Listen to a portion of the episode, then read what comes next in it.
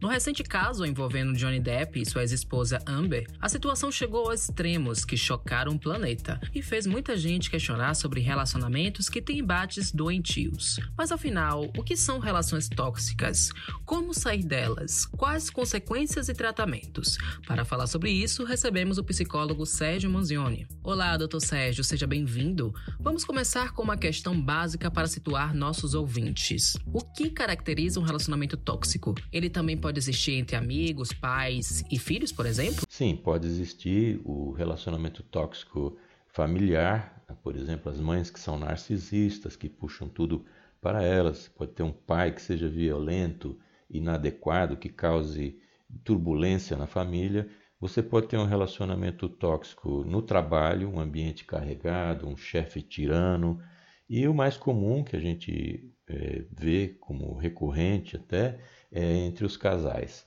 O relacionamento tóxico, como o próprio nome está dizendo aí, ele não faz bem, ele não é saudável, ele vai trazer algum tipo de problema para uma das pessoas que está aí envolvida. Pelo menos uma das pessoas nesses relacionamentos pode ter problema.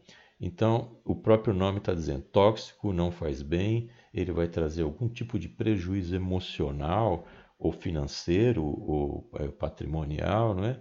mas é algo que está lhe incomodando. Os relacionamentos, de forma geral, eles têm que ser bons, eles têm que ser, eles têm de ser saudáveis, tem que ter respeito, tem que ter felicidade, ou seja, tem que ser tudo de bom. Se você não estiver vivendo um relacionamento assim, tem alguma coisa errada, tem algo incomodando, é preciso correr atrás para ver o que é que está acontecendo. Sabemos que as relações entre casais devem ser construídas de forma constante, em um processo que quase nunca é fácil. Como diferenciar aquele momento em que é possível ceder com o outro, em que a exigência se tornaria um fardo, uma autoagressão? Olha, o relacionamento saudável, que vai ser a contraposição do relacionamento tóxico, ele tem de ser construído de fato nesse dia a dia eu sempre coloco um exemplo de você ter uma, um vaso de planta na sala de sua casa. Você tem que é, cuidar dessa planta, você tem que passar ali, colocar água, olhar atrás da folha para ver se tem algum pulgão, né, algum bicho comendo, você tem que ver o, a situação da terra, ou seja, você tem que cuidar dessa planta aí. Um dia você pode, por causa do cotidiano, não dá tanta atenção assim para o vaso, aí você passa um dia ali e esse vaso, a planta está semi-morta, está caída. Pode ser que você colocando água, mexendo na terra, colocando algum tipo de adubo, pode reaviver, né? pode reviver essa planta e daí partir, continuar em frente. Mas aí o cotidiano te enrola de novo, você não tem tempo, etc. Você descuida de novo da planta e um dia você passa lá e ela está morta. E aí não tem mais solução. Essa analogia é exatamente o que eu estou dizendo. Esse vaso com a planta na sala é o relacionamento. Você tem que cuidar desse relacionamento diariamente. Você tem que ver como é que ele está, você tem que mantê-lo saudável, mantê-lo regado, mantê-lo adubado, manter isso sempre. Então, é uma observação constante. Lembrando que um relacionamento é uma fórmula que 1 mais 1 é igual a 3. Ou seja, eu tenho três elementos num relacionamento. Eu tenho uma pessoa de um lado, eu tenho outra pessoa e eu tenho o resultado dessa soma, que é o próprio relacionamento. Então, 1 mais 1 tem que dar 3. Isso tem que estar funcionando de forma bem tranquila e para que as pessoas possam então ter felicidade, ter prazer nesse relacionamento. Claro que certas divergências, certas opiniões que têm que ser discutidas e colocadas faz parte de qualquer tipo de relacionamento, mas desde seja uma discussão saudável, que você vai chegar em um senso comum. É mais fácil do que a gente fazer uma lista de tudo que é problema que pode ter, é mais fácil você lembrar que ele tem que ser bom ele tem que ser saudável e que se for fora disso, está errado. Pode citar os sinais clássicos de que a pessoa está vivendo um relacionamento tóxico? principal assim é uma sensação de inadequação. A pessoa não está se sentindo bem dentro daquele relacionamento. Isso pode ser uma coisa muito sutil, né? ser um relacionamento tóxico e ele passar para ser abusivo, onde vai incluir aí os tipos de violência. Mas esses sinais também indicam uma rejeição. De alguma forma você está sendo rejeitado dentro desse relacionamento. É algo que vai sugando sua energia. Você perde a identidade. Você não fala mais de você, você fala do relacionamento, já não fala mais eu sou. Não, meu relacionamento é isso e aquilo. A pessoa não se sente segura e está sempre é, alvo de instabilidade e também podemos dizer assim que é um veículo de negação esse relacionamento, porque ele vai contra o amor próprio da pessoa. Também é um sinal que a gente pode citar é uma dependência emocional. A pessoa vive em função do outro. Se o humor do outro está bom, eu estou bem. Se o humor do outro não está bom, eu não estou bem. São momentos assim de instabilidade. Você nunca sabe eh, em que lugar você está dentro desse relacionamento. E aí a autoestima vai ser abaixada pelo outro, a pessoa vai se sentindo sempre inferior. Esse crescimento individual ele vai sendo podado, mas tesourado mesmo pelo outro. E também eu tenho medo de ficar sozinha. A pessoa diz: ah, eu não posso ficar só porque eu não quero ficar só. Ninguém quer ficar sozinho, mas é melhor você estar só do que mal acompanhado, né? Exatamente. No recente caso envolvendo Johnny Depp e sua ex-esposa Amber, a situação chegou a extremos que chocaram o planeta. Muito antes de ser exposto nos tribunais americanos, o casal enfrentou embates considerados doentios. Relações tóxicas podem ter desfechos trágicos? Como saber a hora de procurar ajuda oficial, seja da polícia ou da justiça? Podem ter desfecho trágico, sim. A partir do momento em que esse relacionamento tóxico vai se sendo transformado em um relacionamento abusivo, surgem aí os tipos de violências, né? psicológica, moral, patrimonial, violência física, violência sexual, e tudo isso vai se transformando em algo assim que deixa de ser só uma instabilidade emocional, não que seja pouco isso, mas passa a ter agressões, passa a vida em si passa a correr risco. Então é preciso sim recorrer à ajuda. Antes de recorrer à ajuda à polícia ou à justiça, é preciso recorrer à ajuda da rede de apoio, dos familiares, dos amigos, do, dos profissionais de saúde. É preciso que esse fato que está acontecendo ele seja amplamente divulgado nas redes de apoio. Ou seja, está acontecendo alguma coisa, fala com a família. A pessoa está tendo algum problema com, com o marido ou com o namorado, é, alguma coisa mais séria, conversa com a família da outra pessoa, diz, está ah, acontecendo isso, essa pessoa assim, porque a intervenção de terceiros pode sim amenizar esse problema. E mais importante ainda, esses terceiros, essas outras pessoas que estão em volta, vão poder orientar, porque elas não estão emocionalmente envolvidas, elas vão poder orientar, olha, vai por aqui, vai por ali, venha para minha casa, vamos ficar aqui, vamos procurar ajuda, vamos procurar um advogado, vamos ver o que, é que a gente faz. Essa rede de apoio é muito importante. Não basta só ir à polícia. É importante, sim, se você estiver sendo vítima de violência, tem que procurar a polícia, sim, ou discar o número 100, ou então 180, você tem que procurar a polícia, 192. Ou seja, em casos de extrema violência ou de qualquer tipo de violência, procura sim a polícia de imediato. Mas, em paralelo, você vai ampliando a rede de, de apoio para que você tenha uma sustentação de familiares e amigos. A proximidade do Dia dos Namorados costuma disparar gatilhos em pessoas solteiras que gostariam de estar com alguém. Que recomendações você faz para que todos, solitários ou não, passem pela data de forma saudável? Olha, ser solitário não é o fim do mundo. É uma situação que pode ser transitória. A questão aí não está em basear a sua felicidade no outro. Você tem que ser feliz independentemente se existe esse outro ou essa outra pessoa ou não, porque você é responsável por sua felicidade e não o outro que vai chegar que vai me completar, porque é uma responsabilidade muito grande para o outro que chega ser a pessoa que vai suprir o seu vazio emocional e que vai lhe fazer feliz. Então, a responsabilidade é sua pela sua felicidade. Então, aquela história de que eu preciso encontrar a outra metade da laranja, se você encontrar a outra metade da laranja, você joga fora, porque você precisa estar inteiro para encontrar outra pessoa inteira. Então não adianta você ir pela metade, encontrar outro pela metade, que isso aí vai dar um resultado ruim. Você tem que estar inteiro. E como é que faz isso? Você procura uh, esse autoconhecimento, você procura uh, estabelecer uma relação consigo próprio de auto-amor. Não está conseguindo? Procura ajuda profissional, tem terapia para isso. Você pode ir para frente. Então, como a gente falou anteriormente, é melhor você estar só do que mal acompanhado. Eu já ouvi gente dizendo que, ao contrário, é melhor estar mal acompanhado que só. Isso é uma bobagem terrível. Então, para que, que você tem que estar mal acompanhado? É melhor você ficar só, se fortalecer, aumentar essa autoestima, aumentar o auto-amor, para que você esteja pronto ou pronta para receber uma outra pessoa inteira, do bem, uma pessoa bacana, para ter um relacionamento saudável.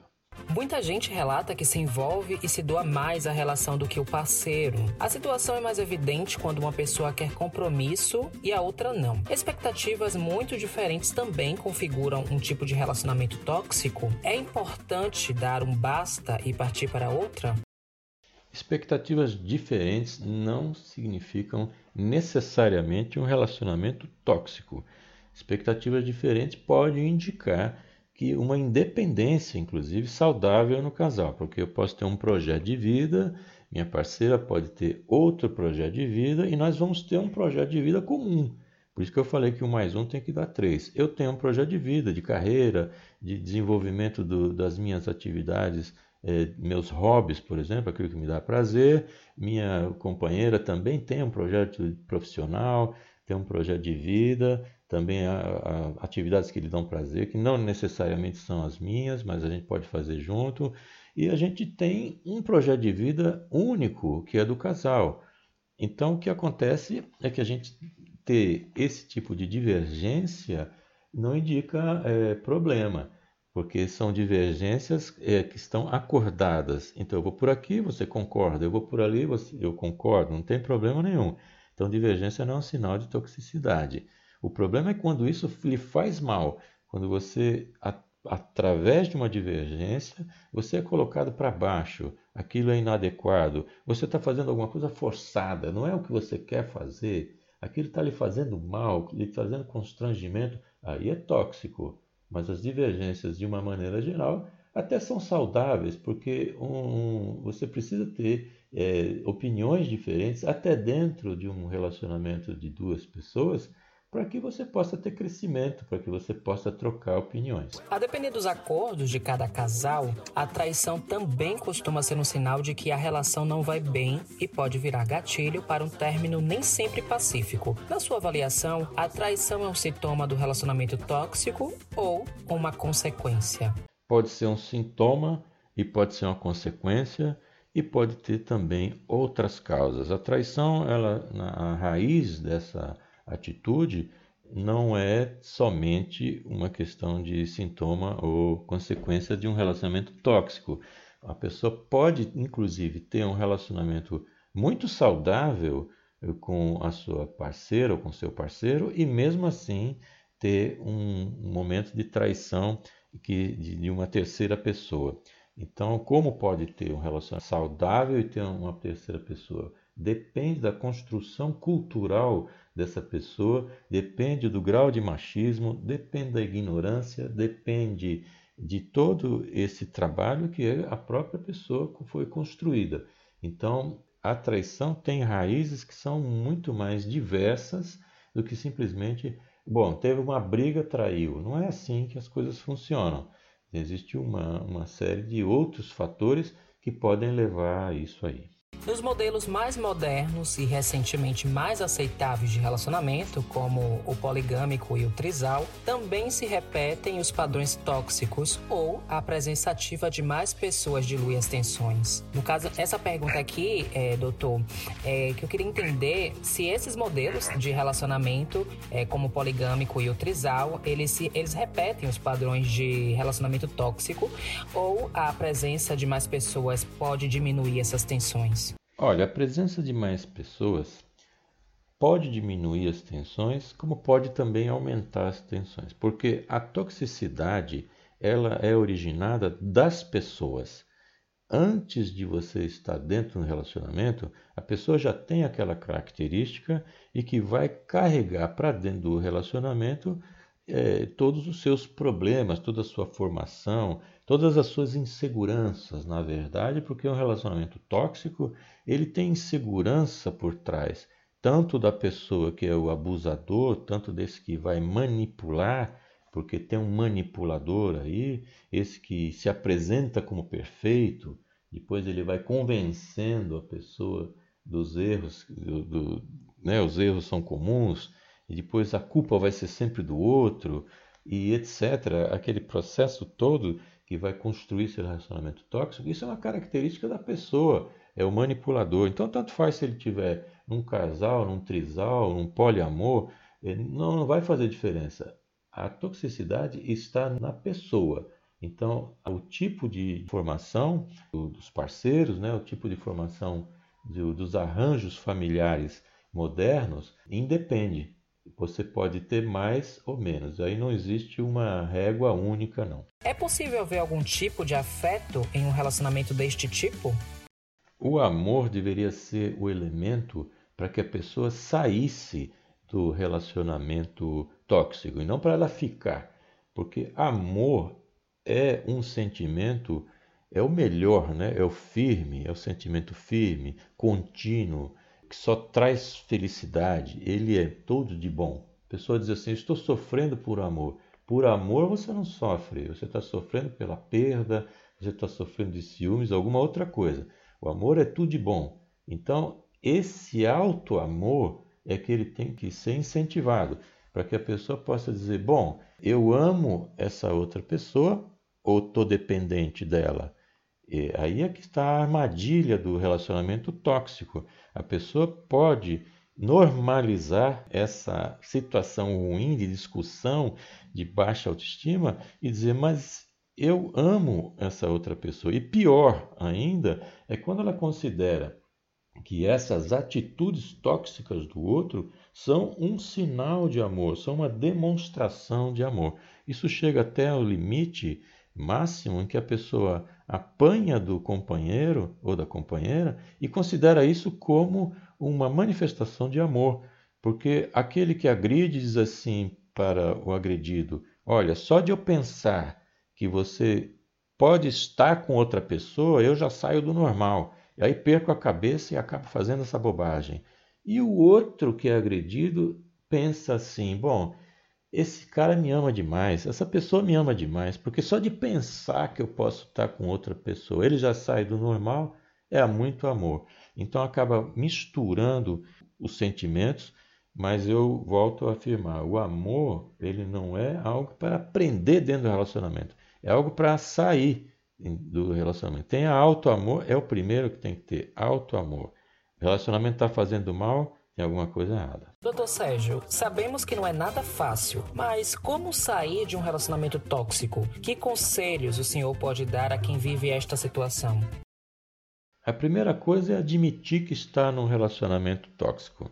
A pessoa precisa admitir, o que talvez seja um dos processos mais difíceis porque a pessoa foi adestrada pelo outro e acaba que se colocando inclusive contra toda a família. A família toda, os amigos todos dizem assim: esse cara que está com você não serve.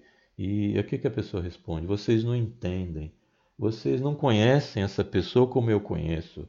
Mas espera aí, se tem 20, 30 pessoas dizendo isso, tem alguma coisa para você prestar atenção. Será que todo mundo está errado? Tem aquela situação também, ninguém me quer, né? Então é melhor ficar com esse aqui. Esse é um perigo também. Então o primeiro passo é admitir. Admita que você está num relacionamento tóxico e que aquilo faz mal para você e que você tem que dar um jeito nisso. Então seja firme. Depois que admitir, você tem que ser firme com as suas decisões. Decidiu, vai em frente, começa a fazer planos, começa a tocar sua vida em paralelo. Não se isole, essa outra dica, não se isole. Aumente as redes de apoio. As redes sociais podem até atrapalhar nesse caso. Então você pode ter que aumentar a rede de apoio e não se isolar, contar o que está acontecendo para as pessoas de confiança. Não segura tudo sozinho, não, porque você não aguenta. E persista, tem que persistir. Você faz plano, você persiste naquilo. É, decidiu, você se mantém firme.